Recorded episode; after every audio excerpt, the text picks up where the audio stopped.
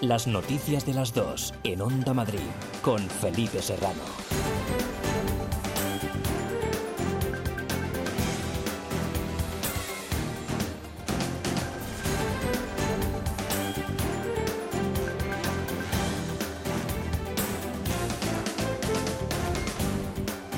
Buenas tardes, un saludo, ¿qué tal? Comenzamos con una noticia de última hora, la rotura en una tubería de gas en las obras de construcción de la Torre Caleido en la zona norte de Madrid ha provocado el desalojo completo del complejo financiero conocido como Las Cuatro Torres que se ubica en el madrileño Paseo de la Castellana. Debido además a la intervención de los equipos de emergencia han sido cortados los túneles de Pío 12 de Las Cuatro Torres y también de la calle Monforte de Lemos entre Sinesio Delgado y Pedro Rico, según informa en estos momentos el Centro de Gestión de la Movilidad del Ayuntamiento de Madrid. Noticia que vamos a seguir ampliando en este espacio informativo.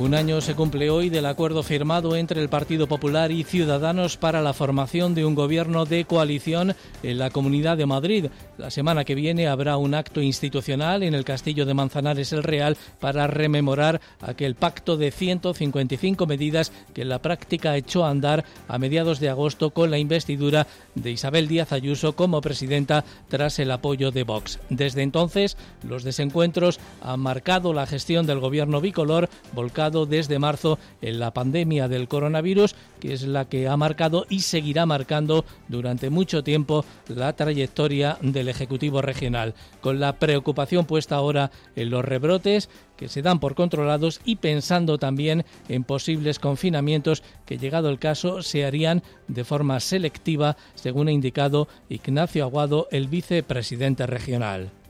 Si llega el momento de tener que confinar, pues que a nadie le quepa ninguna duda que lo haremos pero lo deseable es intentar prevenir, intentar seguir concienciando a la población del uso generalizado de las mascarillas.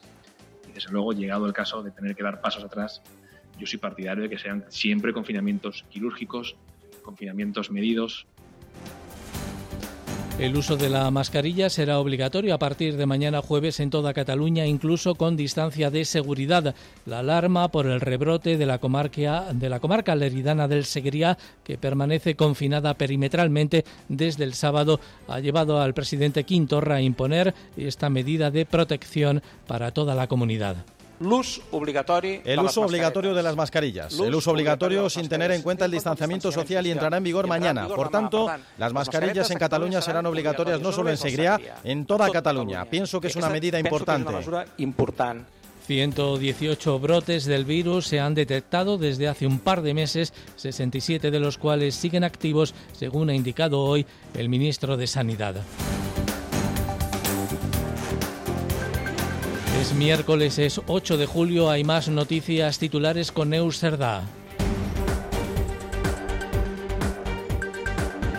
Comienza en la Asamblea de Madrid la Comisión para la Reconstrucción tras la crisis sanitaria. Durante la comisión, el presidente de la patronal ha pedido la realización de test masivos para controlar el coronavirus, mientras que UGT se ha mostrado en desacuerdo con el modelo fiscal de la Comunidad de Madrid por beneficiar a los más ricos. Nuevo llamamiento en defensa de la sanidad pública. Municipios, entidades profesionales y sindicatos han pedido a la Comunidad de Madrid que ante un eventual rebrote del virus dé solución a los problemas no atendidos durante la crisis sanitaria. Pedro Sánchez recibe en Moncloa al presidente italiano. El presidente suma el apoyo de Giuseppe Conte para defender la postura española sobre el Fondo de Recuperación Europeo que se debatirá la semana que viene en Bruselas. Y en los deportes, Fernando Alonso vuelve a la Fórmula 1 con Renault. El piloto asturiano correrá la próxima temporada con la escudería francesa en la que ganó dos años consecutivos el Mundial en 2005 y 2006.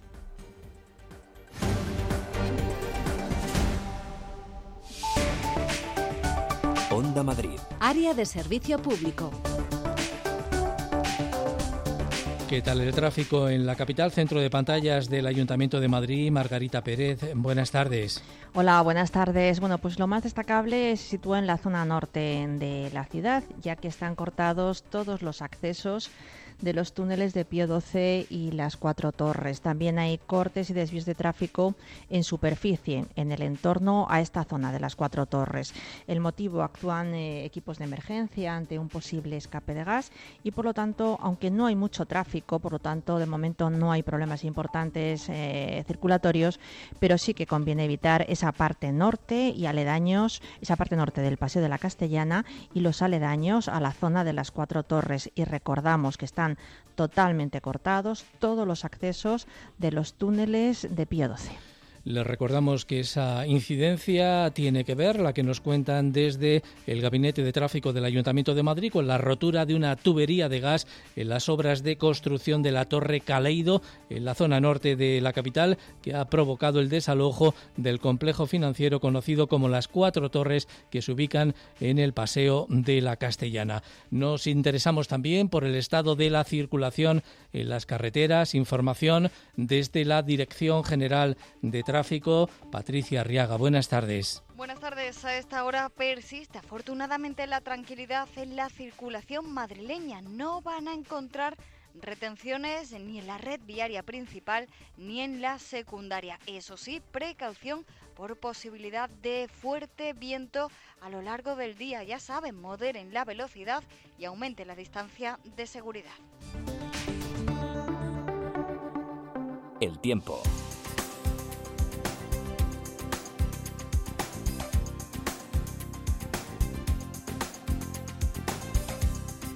El Retiro y otros ocho parques de Madrid permanecen cerrados desde este mediodía debido a las fuertes rachas de viento con máximas de 80 kilómetros por hora que se esperan hasta las 9 de la noche.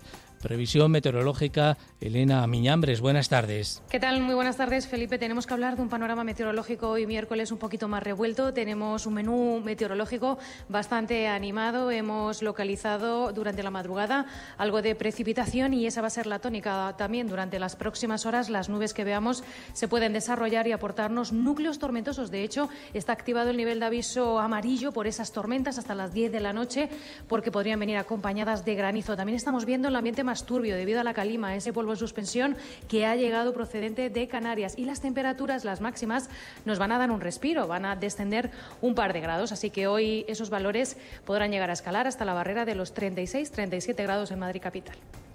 Son las 2 de la tarde y casi 8 minutos. Soy de Cercedilla y aquí sabemos de naturaleza. Por eso este verano te invito a pedalear por el Valle del Lozoya, a conocer el Parque Nacional Sierra de Guadarrama y el Alledo de Montejo, a recorrer la senda del Genaro en el Atazar, a navegar en el Pantano de San Juan, a hacer del surf en el río Alberche en Aldea del Fresno y a pasear por nuestras dehesas de Cercedilla, claro. Estas vacaciones, la naturaleza de Madrid nos está esperando. Vamos a disfrutarla, porque juntos somos un mejor Madrid. Comunidad de Madrid. Ahora más que nunca tienen un propósito. Marta, Pedro, Lucía. Seres extraordinarios que con pequeños gestos, como cerrar el grifo mientras enjabonan, cuidan el agua. Únete a ellos. Descubre tus superpoderes en canal de Isabel El poder está en tu mano. Cuidando el agua, cuidamos de todos. Canal de Isabel II. Seaside Collection. En Gran Canaria y Lanzarote, hoteles a solo unos pasos de la playa. Disfrute del servicio y la atención más esmerada que pueda soñar. Unas instalaciones de primer nivel, junto a una cuidada gastronomía, convertirán su estancia en una experiencia inolvidable. Conózcanos Seaside Collection. ¿Por qué conformarse con menos? Onda Madrid. Las noticias de las dos.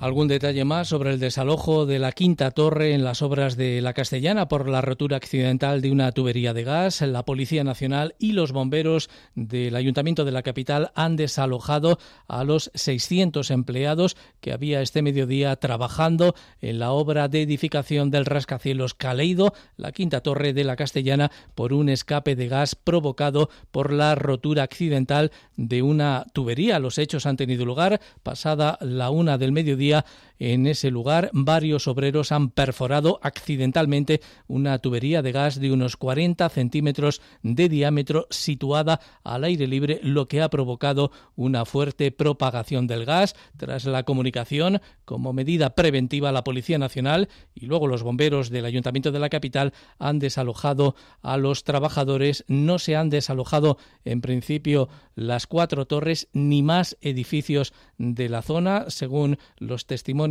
de última hora. Hasta ese lugar se han desplazado también los servicios de emergencia, una ambulancia del Suma 112 que está allí de forma preventiva, aunque no han tenido que atender a ninguna persona herida. Ahora se está a la espera de que lleguen los técnicos de la compañía del gas. En principio, al estar al aire libre, el riesgo de explosión es realmente bajo. No obstante, como decimos, la zona se ha acordonado y se ha cortado el tráfico en los túneles.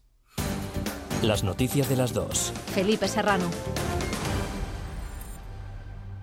La Comunidad de Madrid va a llevar a cabo un nuevo reparto de mascarillas de gran protección para personas mayores de 65 años que se podrán recoger en las farmacias desde la semana que viene. Así lo ha anunciado esta mañana el vicepresidente Ignacio Aguado en la rueda de prensa al término de un Consejo de Gobierno en el que casi todo sigue girando en torno a la pandemia. La situación de los rebrotes está controlada, pero la comunidad no dudará en hacer confinamientos selectivos si fuera necesario, como está ocurriendo ya en otras zonas de España. Begoña Alarcón, buenas tardes. Buenas tardes. Ese tercer reparto de mascarillas gratuitas eh, se va a realizar con el stock que ha sobrado de las primeras entregas realizadas en dos meses. En total han quedado sin recoger de las farmacias alrededor de 4 millones de unidades, casi un 30% de los 14 millones que adquirió el Gobierno regional para su distribución entre la población a raíz de la desescalada del confinamiento decretado por el COVID. La remesa de mascarillas del modelo FPP2, pendiente de expedición, se va a dirigir en esta ocasión exclusivamente a los mayores de 65 años, es decir, un, casi 1.200.000 personas podrán recoger dos por persona hasta el 15 de septiembre, desde mañana hasta esa fecha, hasta mediados de septiembre. El vicepresidente Ignacio Aguado insiste eh, en que hay que recogerlas, insta a los mayores a utilizarlas, aunque sean incómodas. Así que invito a todas las personas mayores de 65 años a que acudan a las farmacias a partir de la semana que viene que soliciten esas dos mascarillas de forma totalmente gratuita y que se protejan. Yo recomiendo que se usen porque protegen no solamente a tu entorno, sino a uno mismo. Y evidentemente que hace calor en verano y son incómodas, pero más incómodas, más incómodo es un respirador. Y en las UCIs de la Comunidad de Madrid todavía hay más de 50 personas con respiradores. Mientras tanto, la comunidad sigue de cerca los nuevos contagios y la posibilidad de rebrotes. El único localizado en una pyme está controlado, aunque de los cinco contagios iniciales se ha pasado a siete, son dos de la red de contactos. Pero la comunidad no pierde de vista la posibilidad de eh, hacer confinamientos si fuera necesario, como está ocurriendo ya en Galicia o en Cataluña. Eso sí, serían siempre confinamientos selectivos.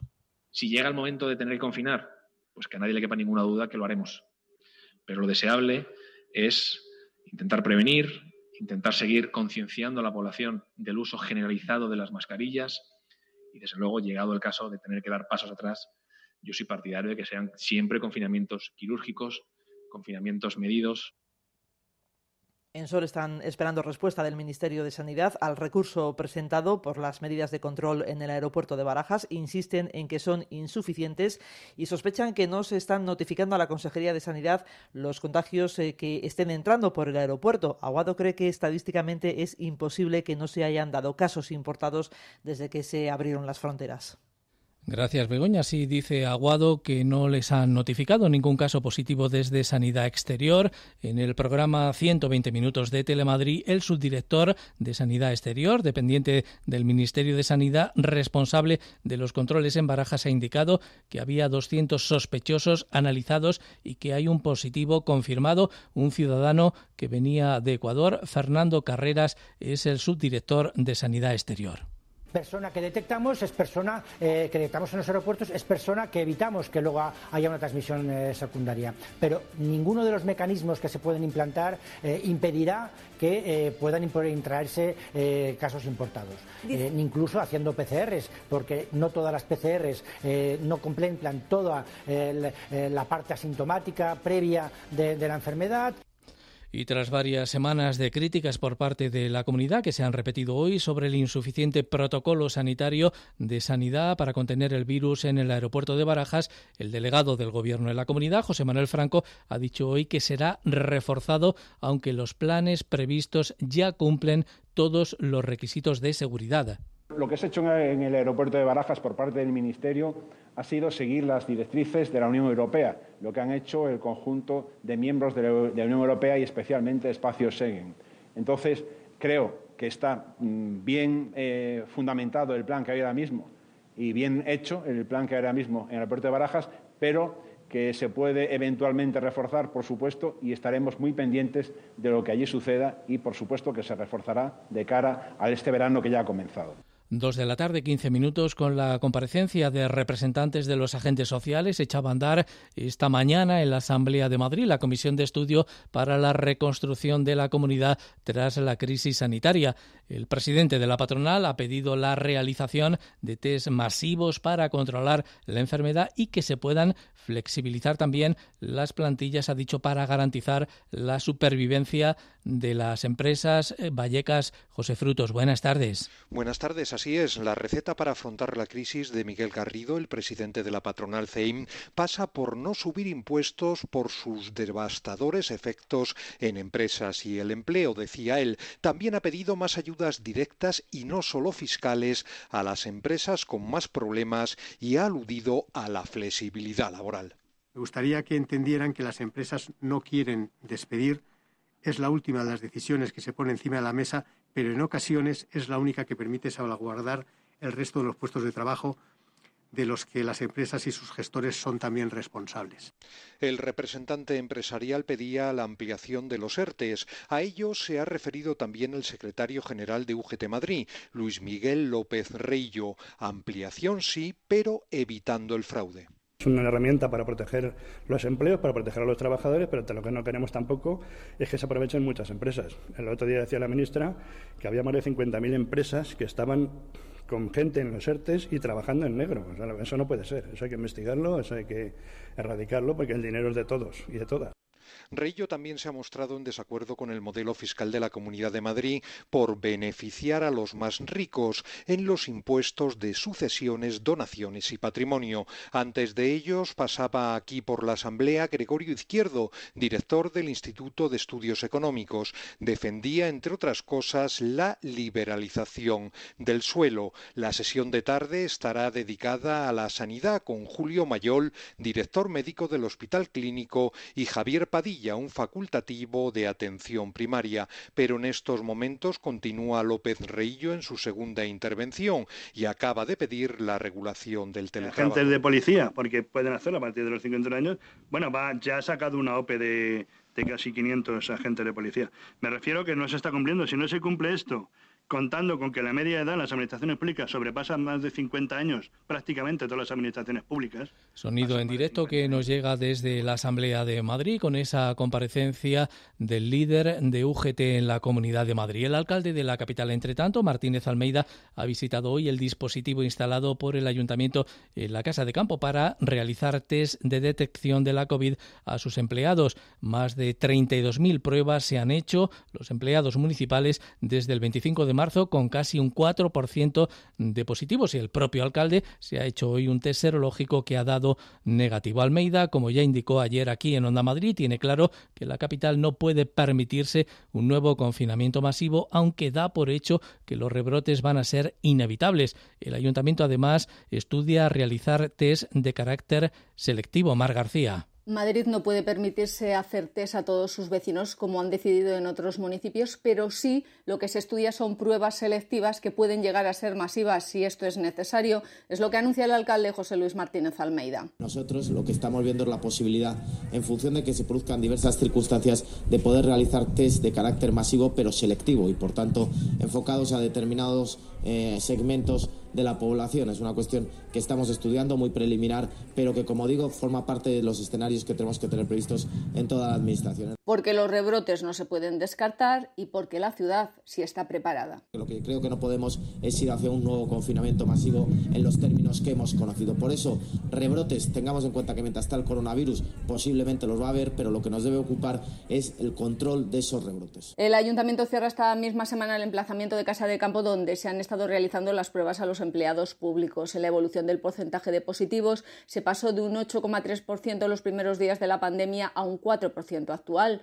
la mitad en positivos, y el alcalde públicamente se ha sometido también a un test serológico. El resultado ha sido negativo. Y otro ayuntamiento, el de Arganda del Rey, que ha anunciado que va a realizar un estudio serológico a su población. Son más de 54.000 vecinos. Será el segundo gran estudio que se haga en la comunidad tras el del ayuntamiento de Torrejón, informa Esther Bernabé. Es una encuesta serológica, según la define el propio alcalde, el socialista Guillermo Ita, será abonada con el dinero de las fiestas patronales de septiembre que han sido canceladas. Este estudio, eso sí, no se hará a todos los vecinos como pasó en Torrejón.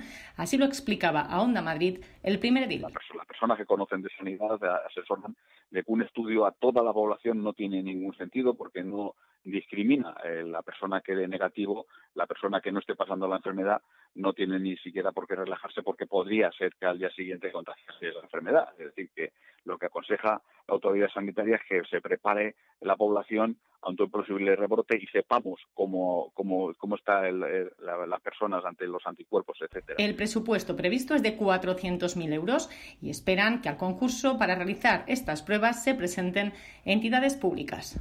Dos de la tarde y 21 minutos. Las noticias de las dos en Onda Madrid con Felipe Serrano. En Residencias Orpea sabemos que en estos momentos la seguridad, la higiene y la protección en el cuidado de los mayores son tu mayor tranquilidad. Por eso todas nuestras residencias se han adaptado con nuevas medidas y garantías, haciéndolas más seguras y confortables para todos. Infórmate sobre nuestros centros en orpea.es. Residencias Orpea. Trabajamos por tu tranquilidad. Nunca antes ha sido tan fácil anunciarse en la radio.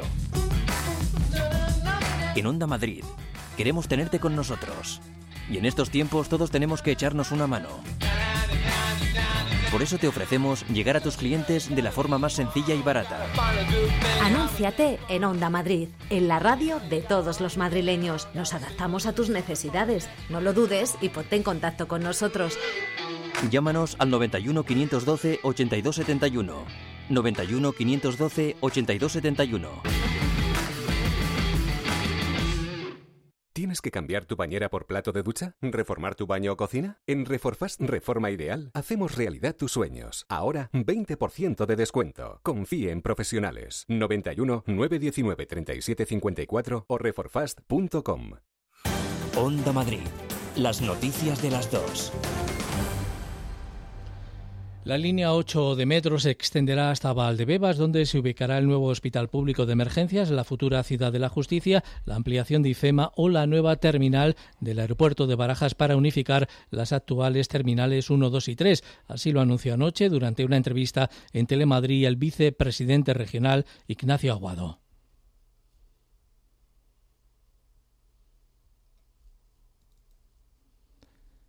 No podemos escuchar en este momento ese testimonio del vicepresidente de la comunidad. Lo que sí podemos contarles ahora es que 10.500 agentes entre policías nacionales y guardias civiles componen el dispositivo de seguridad diseñado por la delegación del Gobierno con motivo del Plan Verano para la comunidad, marcado en esta ocasión por la pandemia. Paloma Nolasco. Por ello, este año el plan de seguridad no tiene mucho que ver con los anteriores. Es julio, en Madrid hay más gente de lo habitual y el aeropuerto funciona a medio gas tanto en vuelos con turistas nacionales como internacionales. De ahí la previsión y el foco de atención de Jorge Manuel Martí, jefe superior de Policía Nacional. La gente hará lo que está diciendo, y a sus pueblos más que a, destinos exteriores, más que nada porque no hay vuelos tampoco en destinos exteriores. Y Madrid, como todo el mundo sabe, pues creemos que en agosto bajará bastante el número de gente que tenemos. Los madrileños se moverán por la región, por carreteras o bien en tren y bus, una de las direcciones al norte, como estima José Antonio Berrocal, general de zona de la Guardia Civil. Evidentemente, pues habrá mucha gente que se vaya a Segovia, se vaya a Ávila, pero estamos seguros que la zona de la sierra va a recibir un mayor número de visitantes de lo habitual y la otra, las áreas recreativas con agua que detalla José Manuel Franco, delegado del Gobierno en Madrid. Como puede ser el embalse de San Juan y las zonas adyacentes, como puede ser el embalse de la Tazar, las dehesas de la zona de la Fuenfría, la, la Pedriza, las Presillas y las zonas adyacentes al río Alberche. El plan verano contempla especial control en viviendas para evitar robos y ocupaciones, también en establecimientos especializados como joyerías, perfumerías y tiendas, y además áreas de conflicto como la denunciado recientemente por el alcalde de Madrid en el entorno del centro de menas de la Casa de Campo. Una cosa es lo que se denuncie de manera informal y otro tema diferente es el número de denuncias efectivas que llegan a la comisaría en este caso. Eh, creo, sinceramente, que la Policía Nacional está haciendo ahí una magnífica labor y estoy seguro mm, de que la situación tenderá a mejorar seguramente en los próximos días, semanas y meses. Y para dar respuesta rápida, el delegado anima a los madrileños a que se descarguen la aplicación para móviles AlertCops, donde denunciar cualquier hecho delictivo del que seamos víctimas o testigos. Nuevo llamamiento en defensa de la sanidad pública. Municipios, entidades profesionales y sindicatos han pedido hoy a la comunidad que ante un eventual rebrote del virus dé solución a los problemas no atendidos durante la crisis sanitaria. Piden un presupuesto de 9.500 millones para reforzar la sanidad de los que el 20% deberían ser para la atención primaria. Ángel García. Madrid no está preparada ahora mismo para afrontar una segunda oleada de COVID. Es la conclusión del informe presentado por el Observatorio Madrileño de Salud que achaca a los déficits generados por años de recortes y privatizaciones el impacto de la pandemia. Mariano Sánchez Baile es el portavoz de la Federación de Asociaciones en Defensa de la Salud Pública una mala gestión del gobierno de la Comunidad de Madrid, descapitalizando totalmente la atención primaria, derivando a los enfermos hacia los hospitales, que como ya hemos dicho tenían un número muy insuficiente de camas hospitalarias y se creó en las zonas de urgencias una gran saturación de pacientes que favorecía el contagio, pero además con unos profesionales escasos y mal protegidos Madrid es la última comunidad en presupuesto sanitario por habitante. Por ello, la solución no pasa, según este observatorio, por favorecer negocios privados como el nuevo hospital de pandemias, sino en reforzar la sanidad pública. Eva López es la responsable de servicios públicos en UGT. No sé si Madrid necesita un hospital para pandemias o realmente lo que necesita es que esas mil camas que van a abrir, que son un número inferior de las que han cerrado en los últimos años, no es mucho más sencillo poner en funcionamiento lo que ya tenemos, lo que hemos destruido, lo que hemos ido recortando. Pongamos esto a funcionar y luego vemos si nos hace falta un hospital para pandemias o qué nos hace falta. Y muy importante, hay que revertir, dicen, las privatizaciones en las residencias, donde ahora mismo solo 25 de las 473 tienen titularidad pública. Onda Madrid participa hoy en la Feria Empleo Contigo, organizada por la Agencia para el Empleo del Ayuntamiento de la Capital. Ha comenzado a las 9 de la mañana y se va a prolongar hasta las 5 de la tarde con un stand virtual propio de nuestra emisora. Diálogos por el Empleo se llama ese ciclo con muchas respuestas y también con ofertas para encontrar trabajo en estos tiempos de crisis. Elena Arribas. A lo largo de toda la jornada, Javier Peña, director del programa Madrid Trabaja, ha estado conversando con expertos de distintos sectores que han ofrecido consejos para adentrarse en el mundo laboral. Entre ellos, Nieves Herrero, directora de Madrid Directo en Onda Madrid, que ha ofrecido una charla sobre la importancia de la palabra en la búsqueda de empleo y ha enviado un mensaje de esperanza. Hemos pasado muchos momentos difíciles a lo largo de nuestra carrera, pero de todo se sale y sobre todo eh, no desanimarse, tirar hacia adelante, tener seguridad en uno mismo y saber que lo que tú vas a vender de ti, que sea la verdad. Y sobre todo que, demuestres que ese trabajo está hecho para ti, que ese puesto es tuyo. Entusiasmo. A las 3 de la tarde se va a emitir en la feria el programa Madrid Trabaja de Onda Madrid y a las cuatro y media hay una charla que se podrá seguir online sobre el futuro de las profesiones tecnológicas. 7.000 niños se quedan sin plaza en las escuelas infantiles municipales del Ayuntamiento de la capital después de abrirse el plazo para el próximo curso y registrarse más de 10.000 solicitudes. Lo denuncian los socialistas, lo confirma el Gobierno. Maite Pacheco, concejala del PSOE, José Aniorte, delegado de Familias y Bienestar Social. Este sistema del cheque guardería no funciona porque en primer lugar, no va a las personas que más lo necesitan necesariamente, pero esto sería complicado de explicar, pero sobre todo no deja las infraestructuras necesarias que necesita nuestra ciudad. El aumento de lista de espera precisamente a las escuelas infantiles para el próximo año precisamente va vinculada a esa beca infantil porque se necesita para poder conseguirla estar matriculado en una escuela infantil municipal y haber sido rechazado. El Ayuntamiento de Madrid cree plenamente ahí en las escuelas infantiles, pero no solamente podemos crear más escuelas infantiles, porque como propone el PSOE de 20 escuelas infantiles por mandato, tardaríamos decenas de años en poder cubrir la necesidad existente.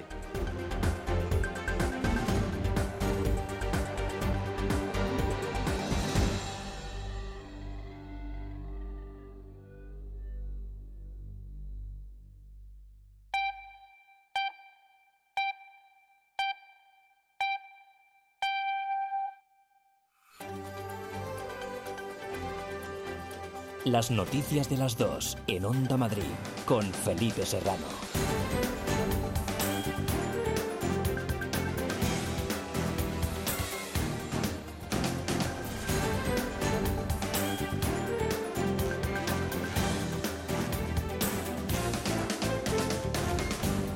Muy buenas tardes, un saludo de nuevo. Seguimos pendientes de la zona norte de la capital, donde los servicios de emergencia han desalojado a los obreros que trabajaban en la construcción de la Torre Caleido, el quinto rascacielos de la zona norte de la Castellana, por un escape de gas que no ha provocado ni heridos ni intoxicados. Sobre la una de la tarde, unos operarios de las obras han perforado una tubería, una gran tubería de gas de unos 40 centímetros, lo que ha provocado el desalojo de todos los trabajadores que están construyendo la torre. Al tratarse de un espacio abierto, no hay afectados por el escape, aunque el SUMA ha acudido de forma preventiva a la zona. La Policía Nacional ha colaborado en el desalojo y la Policía Municipal ha cortado la circulación en los alrededores a la espera, como estamos también aquí en Onda Madrid, de que la empresa de gas pueda anunciar el cierre del suministro. Una unidad móvil de Onda Madrid está a camino de ese lugar y vamos a conectar en directo tan pronto como llegue.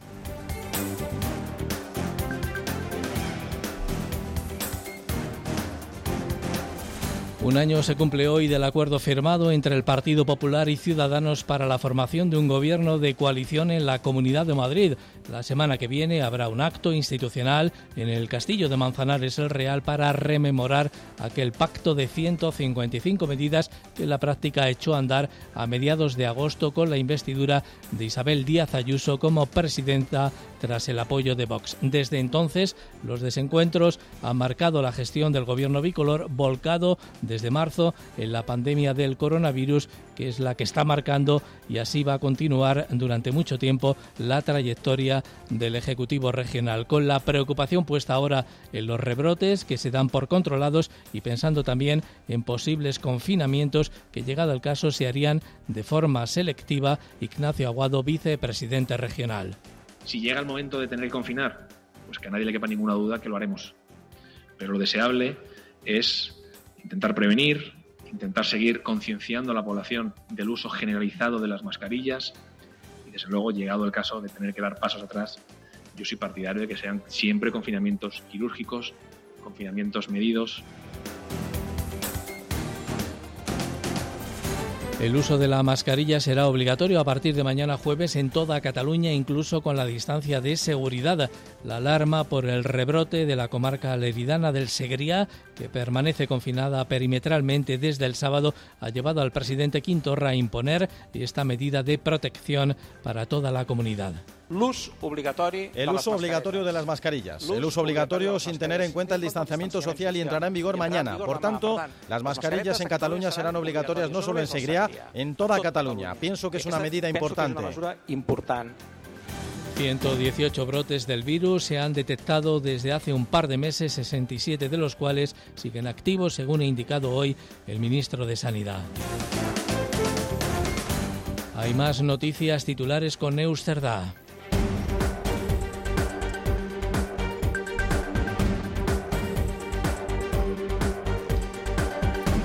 Pedro Sánchez pide que el pacto de la reconstrucción de Bruselas sea en julio. El presidente del Gobierno en rueda de prensa acaba de recordar que Europa fue la, la, respuesta a la gran crisis de la Segunda Guerra Mundial y que tiene que serlo a la crisis de la pandemia. Cerrado el retiro en Madrid y ocho parques más de la ciudad.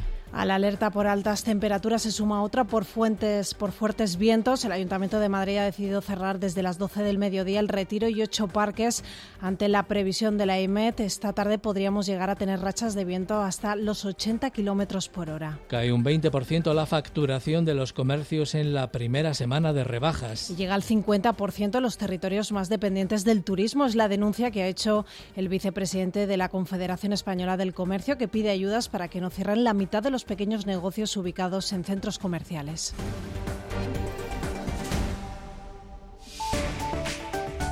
Onda Madrid. Área de servicio público.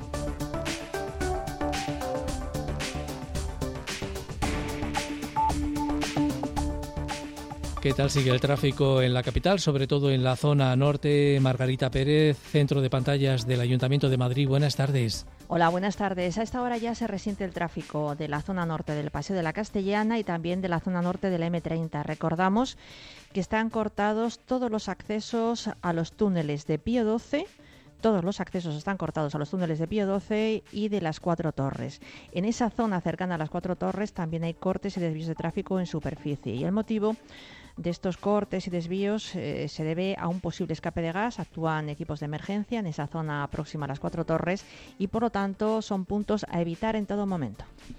Estado de la circulación también en las carreteras de la Comunidad de Madrid. Patricia Arriaga, de GT, buenas tardes. Buenas tardes. A esta hora van a encontrar leves retenciones en la entrada a Madrid por la A1 a la altura de Alcobendas y también en el acceso por la M607, la carretera de Colmenar, a su paso por Tres Olivos. Además, dificultad ya en la circunvalación M40 en la zona de Coslada en sentido sur. En el resto de carreteras, circulación fluida y cómoda eso sí, les recordamos para esta tarde el tiempo no acompaña, previsión de viento, así que moderen la velocidad y aumente la distancia de seguridad.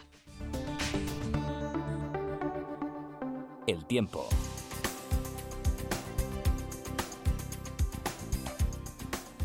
Con algunas perturbaciones hoy en la previsión meteorológica, Elena Miñambres, buenas tardes. ¿Qué tal? Muy buenas tardes, Felipe. Tenemos que hablar de un panorama meteorológico hoy miércoles un poquito más revuelto. Tenemos un menú meteorológico bastante animado. Hemos localizado durante la madrugada algo de precipitación y esa va a ser la tónica también durante las próximas horas. Las nubes que veamos se pueden desarrollar y aportarnos núcleos tormentosos. De hecho, está activado el nivel de aviso amarillo por esas tormentas hasta las 10 de la noche porque podrían venir acompañadas de granizo. También estamos viendo el ambiente más turbio debido a la calima, ese polvo en suspensión que ha llegado procedente de Canarias. Y las temperaturas, las máximas, nos van a dar un respiro, van a descender un par de grados. Así que hoy esos valores podrán llegar a escalar hasta la barrera de los 36-37 grados en Madrid capital. Dos de la tarde y 37 minutos. Es por ti que usas mascarilla y no te tocas la cara. Es por ti que lavas tus manos y mantienes la distancia. Es por ti que limpias a fondo y desinfectas tu casa. Infórmate de todas las medidas de prevención en la web comunidad.madrid barra coronavirus. Por mí, por todos, por ti. Comunidad de Madrid. Somos los hoteleros de la Comunidad de Madrid. ¿Y los dueños de las casas rurales? Y de restaurantes y de bares. Somos los museos. Las agencias de viajes. Los transportes. Y mientras hemos estado separados, nos hemos preparado para volver a estar juntos, con más seguridad, más calidad y mejor servicio. Estamos deseando volver a verte. Este verano te invitamos a ser turista de tu propia comunidad y a redescubrirla con ojos nuevos, porque juntos somos un mejor Madrid. Comunidad de Madrid. Ahora más que nunca tienen un propósito. Marta, Pedro, Lucía. Seres extraordinarios que con pequeños gestos, como cerrar el grifo mientras enjabonan, cuidan el agua. Únete a ellos. Descubre tus superpoderes en canal de Isabel El poder está en tu mano. Cuidando el agua, cuidamos de todos. canal de Isabel II. Este verano, quedarse en casita va a ser uno de los destinos favoritos. Mantén fuera los calores con Carpimart. Carpimart fabrica e instala todo tipo de ventanas y cerramientos, especialistas en ventanas de madera, fabricantes directos a medida, con el máximo aislamiento térmico y acústico. ¿Calor? ¿Qué va? En Carpimart tomamos medidas. Estamos en la calle Ofelia Nieto 52 y en carpimart.es.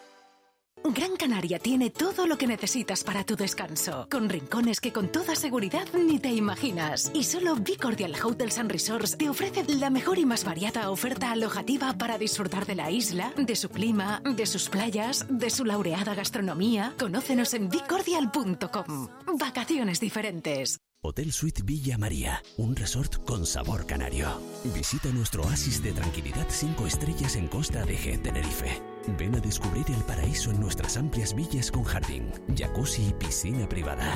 Hotel Suite Villa María. Escucha el silencio. Detén el tiempo. Onda Madrid. Las noticias de las dos. Sobre el mapa de la pandemia en España, en este momento hay 67 rebrotes activos en todo el país. En las últimas semanas, según ha detallado el ministro Salvadorilla, se han detectado 118 focos de coronavirus. Preocupan sobre todo los de la comarca del Sagriá, en Lérida y también en Amariña, en Lugo. Marta Zúñiga. Declaraciones del titular de Sanidad en Cataluña Radio que ha señalado lo esencial es actuar sin contemplaciones, ha dicho, cuando se detectan situaciones de este tipo. No ho podem descartar. Bé, si tornés a haver-hi una transmissió comunitària eh, sostinguda que afectés a més d'una comunitat No podemos descartar, dice ella, si volvemos a una transmisión comunitaria sostenida que afecte a más de una comunidad autónoma y que no exista otra forma de controlarla que decretando, dice ella, un confinamiento como el que hemos visto, total o parcial. Los focos que más le preocupan, como les venimos contando, son los del Segriá, en Lérida y el de Amariña, en Lugo. Recuerda que la decisión de hacer confinamientos domiciliarios corresponde a las comunidades autónomas, que en el caso de Cataluña ha llevado al presidente Quintorra a extender el uso de la mascarilla, se guarde o no la distancia interpersonal, a toda la comunidad. El uso obligatorio de las mascarillas. El uso obligatorio sin tener en cuenta el distanciamiento social y entrará en vigor mañana. Por tanto, las mascarillas en Cataluña serán obligatorias no solo en Segriá, en toda Cataluña. Pienso que es una medida importante. El delegado del Gobierno en Lérida, Ramón Farré, ha asegurado que de momento no está sobre la mesa el confinamiento domiciliario de los vecinos de la comarca del Sagrea. El ministro Illa, en un mitin en Vigo, acaba de señalar que no hay que perder el respeto al virus. Y no hay que tenerle miedo al virus, un virus del que hace seis meses no conocíamos nada, pero sí que hay que tenerle respeto. No tenerle miedo, sí tenerle respeto. Y por tanto quiero lanzar un mensaje de prudencia, de que se sigan las indicaciones sanitarias, de que se use la mascarilla, de que se mantenga la distancia interpersonal. El Gobierno vasco ha decretado por su parte el uso obligatorio también de la mascarilla en todos los espacios públicos de Ordicia, incluidas las calles y zonas exteriores, ante el foco de coronavirus detectado en esta localidad guipuzcoana por el que se han registrado 48 contagios hasta la fecha. La Asociación El Defensor del Paciente ha presentado una denuncia ante el Tribunal Supremo por la gestión de las residencias de mayores y la alta mortalidad en esos centros durante el pico de la pandemia. La denuncia va contra el Gobierno central, que tuvo el mando único, y también contra varias comunidades, entre ellas la de Madrid, por las órdenes para que los ancianos no fueran derivados a los hospitales. Ángel García. Sí, la denuncia presentada esta mañana alega dos presuntos delitos, el de homicidio por imprudencia y el de omisión del deber de socorro, según la presidenta de esta asociación, Carmen Flores. No se informó a los familiares de la situación de sus ancianos y se les privó de los más elementales derechos. Había ancianos que se estaban muriendo sin, desde luego, tener la oportunidad, como digo, de sanar, sin información a los familiares y se les había negado un derecho que creo que tenemos todos, que es el derecho a la asistencia digna. 500 personas respaldan esta denuncia ante el Tribunal Supremo y señalan también la discriminación que se hizo en muchas residencias cuando los ancianos disponían de un médico privado. Si ese anciano de la residencia X tenía un seguro privado, se le pasaba a los hospitales. Tampoco se utilizaban que esto es lo que nosotros achacamos al gobierno o, o que eh, ponemos al gobierno también en esta denuncia, es la no utilización de todos los medios eh, que había al alcance, como son los centros privados. Todo. La denuncia va dirigida contra el Gobierno de la Nación, la presidenta de la Comunidad de Madrid, Isabel Díaz Ayuso, y el consejero de Sanidad, Enrique Ruiz Escudero. Onda Madrid. Las noticias de las dos. Teníamos una comunicación pendiente con la zona norte de la capital para interesarnos sobre el desalojo de la Torre Caleido que se está construyendo junto a las cuatro torres. Ha ocurrido ese desalojo debido a un escape de gas. Es la quinta torre. Recordamos que está en obra desde hace unos tres años y allí están trabajando todavía policía, bomberos y el SAMUR de forma eh, preventiva. ¿Qué más podemos contar? Julio César Cobos, buenas tardes. Sí, buenas tardes, eh, Felipe. Pues los trabajos en la construcción, como tú decías, de la quinta torre, la Torre Caleido, en el Paseo de la Castellana, ha propiciado la perforación de una tubería de gas. Se han perforado 40 centímetros de diámetro al aire libre, lo que provocó hace unas horas un fuerte olor a gas que ya se ha evaporado. Ahora mismo te describo un poco la imagen Cerca de 600 operarios de esa quinta torre están aquí en la superficie junto a los periodistas, muchas calles acordonadas, pero total tranquilidad. Es lo que nos transmite ahora mismo la policía, los bomberos y la lluvia que va a hacer eh, aparición de un momento a otro en esta parte de Madrid.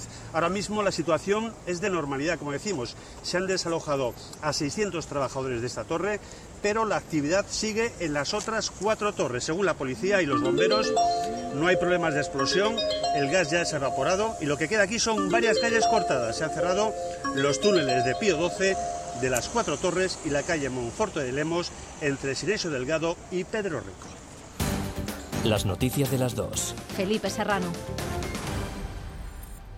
Pedro Sánchez se ha reunido con el primer ministro italiano Giuseppe Conte en la Moncloa para unir fuerzas de cara a la cumbre de la Unión Europea de la próxima semana en la que se va a debatir el reparto del Fondo de Reconstrucción. España e Italia mantienen la misma posición ante esa importante reunión. Consideran necesario inyectar liquidez para superar la crisis económica. Flor Carazo. Pedro Sánchez ha hecho un llamamiento a lograr un acuerdo histórico a nivel europeo sobre el reparto del Fondo de Reestructuración, aunque hay otros fondos como el MEDE, el presidente del Gobierno recuerda que son préstamos y que la propuesta de la Comisión son 750.000 millones y de ellos 500.000 son transferencias. Para Sánchez, Europa debe estar a la altura de los acontecimientos. Julio tiene que ser el mes del acuerdo.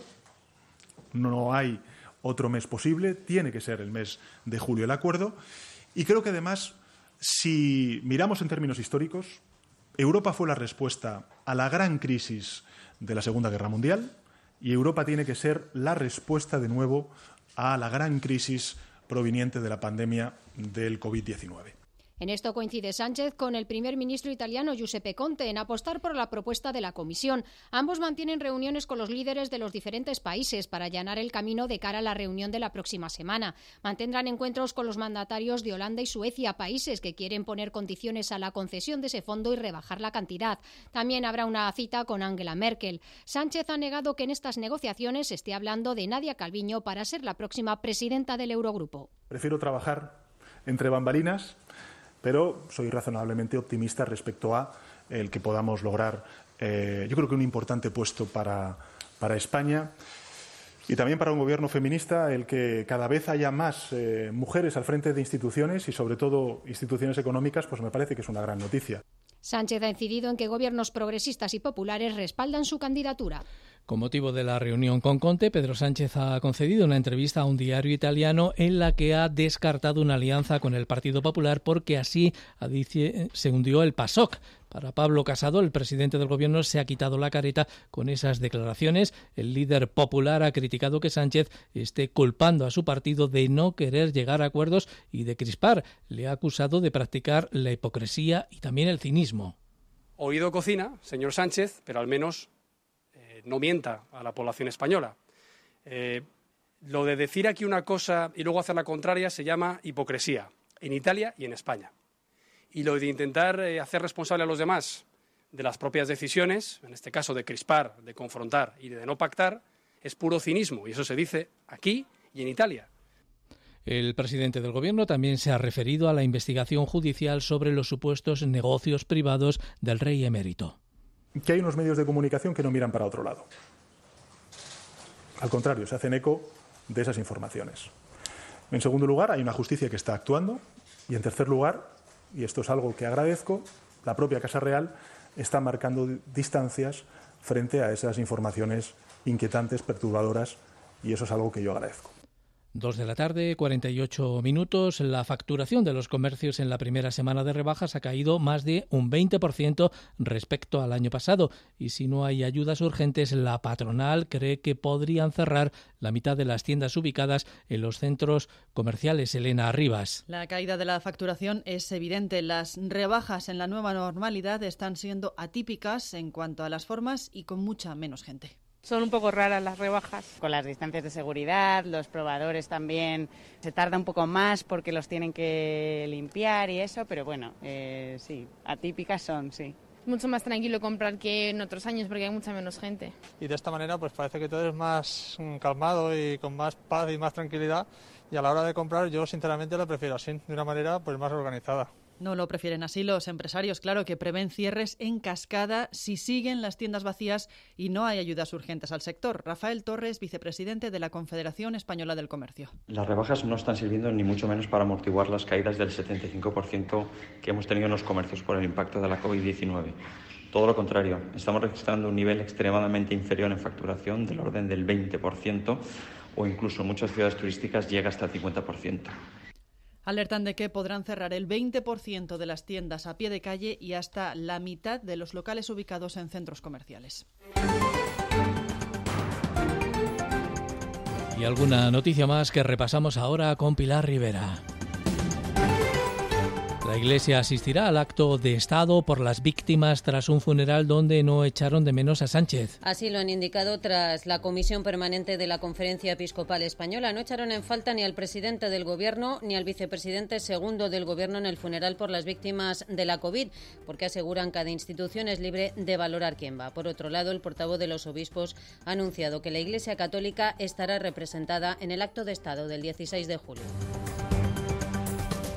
Don Felipe y doña Leticia en la cuna del Reino de Aragón. Los reyes, acompañados por el presidente de Aragón y por el ministro de Cultura, han caminado por Jaca hasta la plaza de la Catedral para después visitar en el monasterio oscense de San Juan de la Peña el panteón en el que reposan los restos de los primeros monarcas de Aragón. Precisamente el jefe del Ejecutivo aragonés, Javier Lambán, ha reconocido que esta visita es una herramienta eficaz y poderosa para acabar con la, con la incertidumbre que la pandemia del coronavirus ha provocado entre los turistas y ha hecho un llamamiento a la unidad. Hace falta también grandes pactos sociales, económicos y políticos en España. Sin grandes pactos estamos abocados al fracaso como país. Con grandes eh, pactos España puede ser eh, un eh, país, un proyecto colectivo de éxito. Las Islas Canarias, destino seguro. Así lo han puesto de manifiesto la ministra de Turismo, el presidente de Canarias y el secretario general de la Organización Mundial del Turismo tras el viaje que ha organizado ese organismo de Naciones Unidas para presentar a las islas como destino seguro tras la pandemia. Este encuentro se enmarca en el programa previsto con motivo del recorrido que el responsable internacional de la ONU va a realizar por las ocho islas para visualizar su apoyo a la recuperación de los destinos turísticos seguros y sostenibles.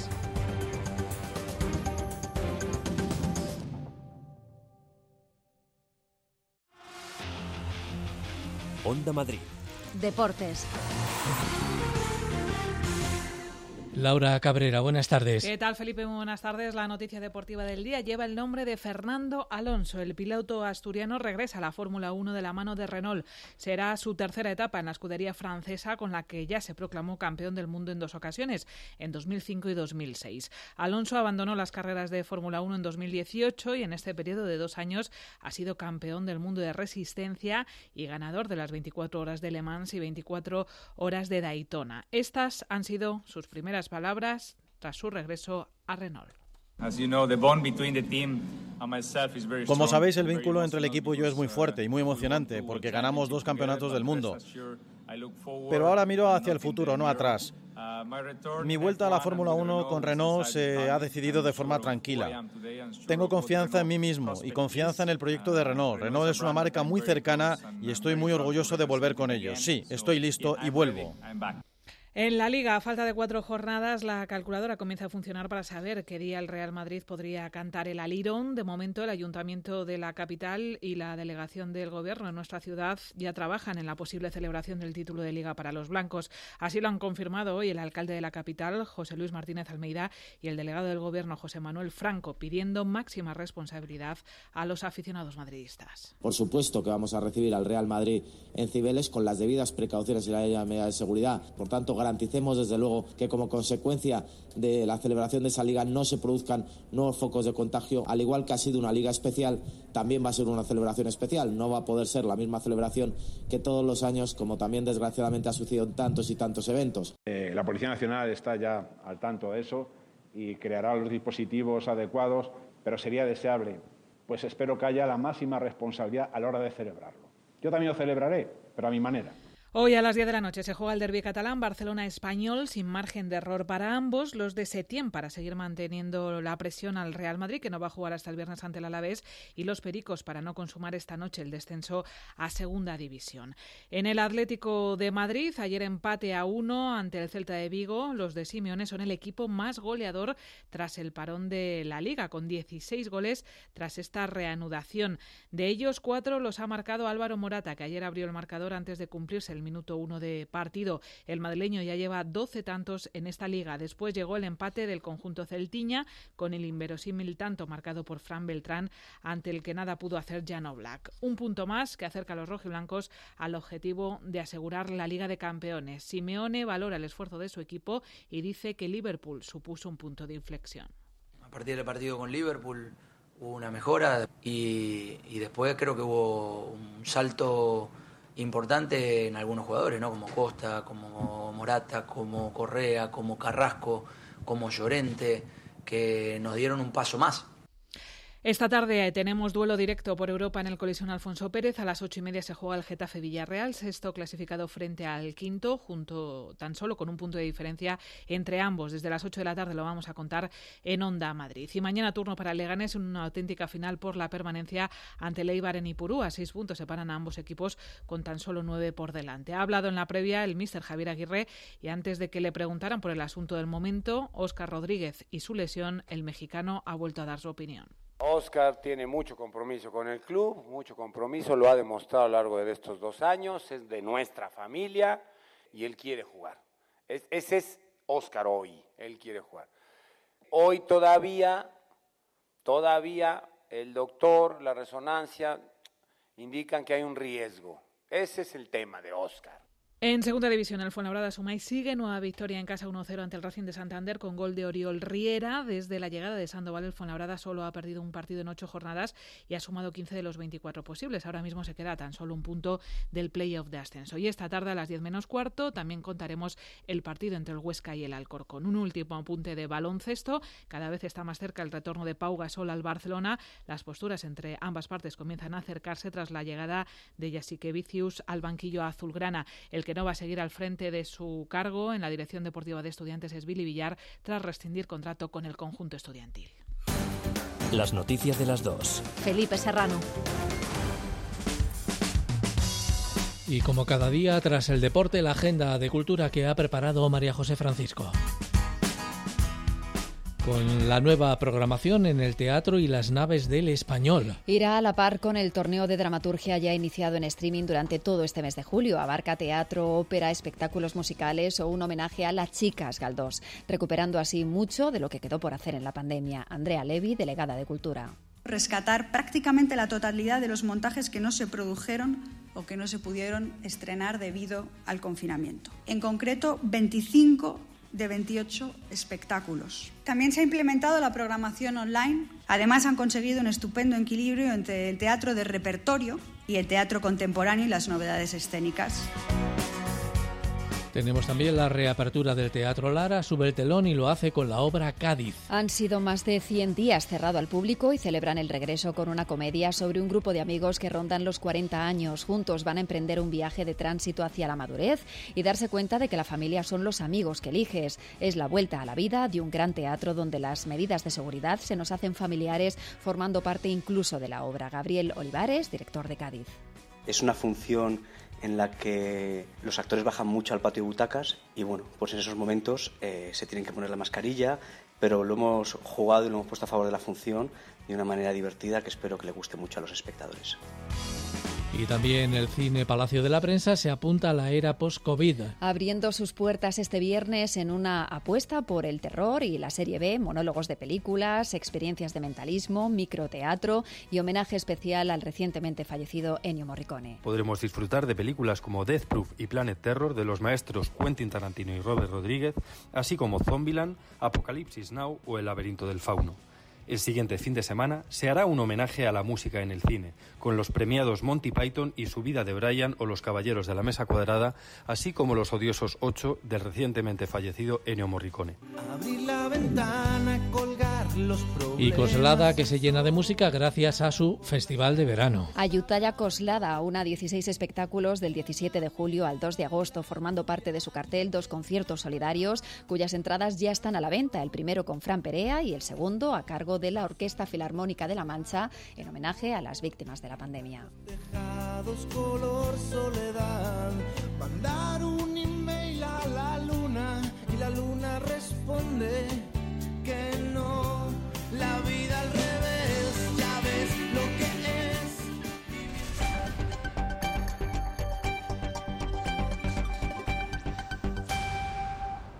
Son las 3 de la tarde.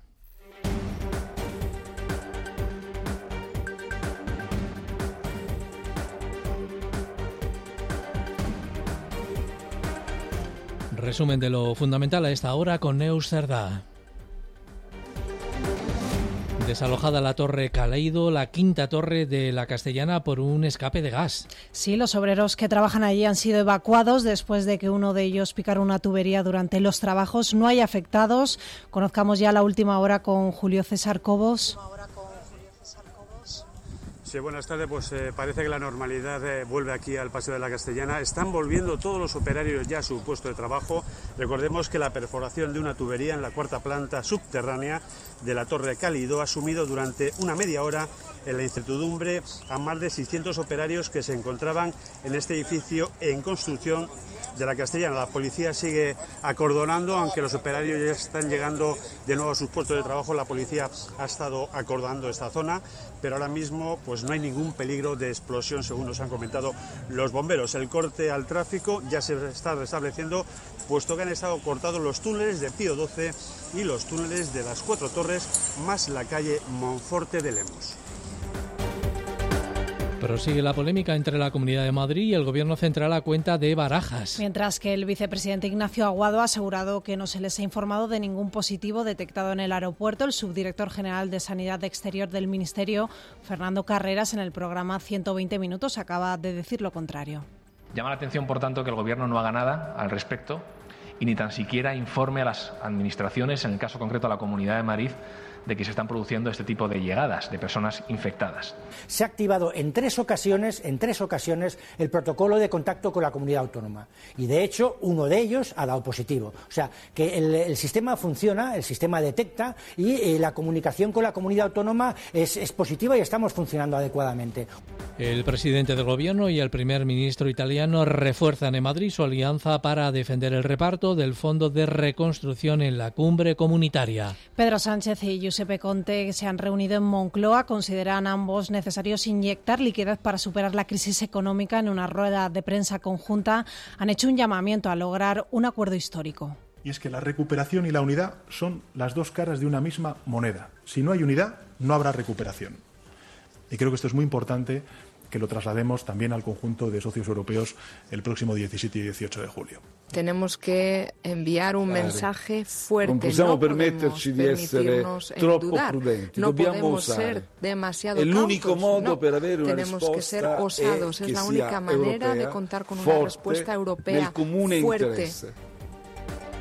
El uso de la mascarilla será obligatorio en toda Cataluña a partir de mañana. Lleida está desbordada por los 15 rebrotes y se teme una gran oleada de contagios este fin de semana. El presidente de la Generalitat, Quim Torra, en el Parlamento, ha anunciado que será obligatoria la mascarilla en toda Cataluña. El uso obligatorio de las mascarillas. El uso obligatorio sin tener en cuenta el distanciamiento social y entrará en vigor mañana. Por tanto, las mascarillas en Cataluña serán obligatorias no solo en Segrià, en toda Cataluña. Pienso que es una medida importante mesura important.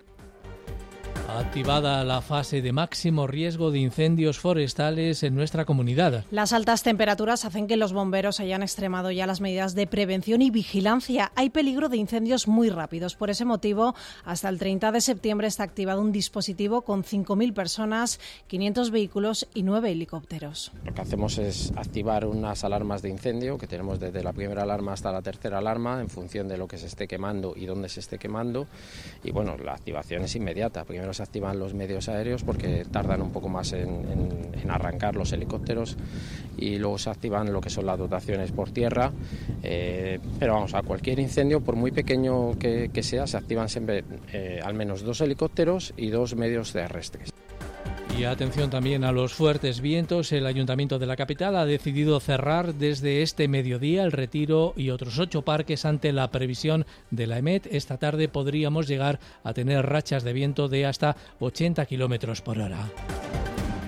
Nada más por el momento. Hasta aquí las noticias de las dos en la sintonía de Onda Madrid. Les esperamos mañana. Un saludo y muy buenas tardes.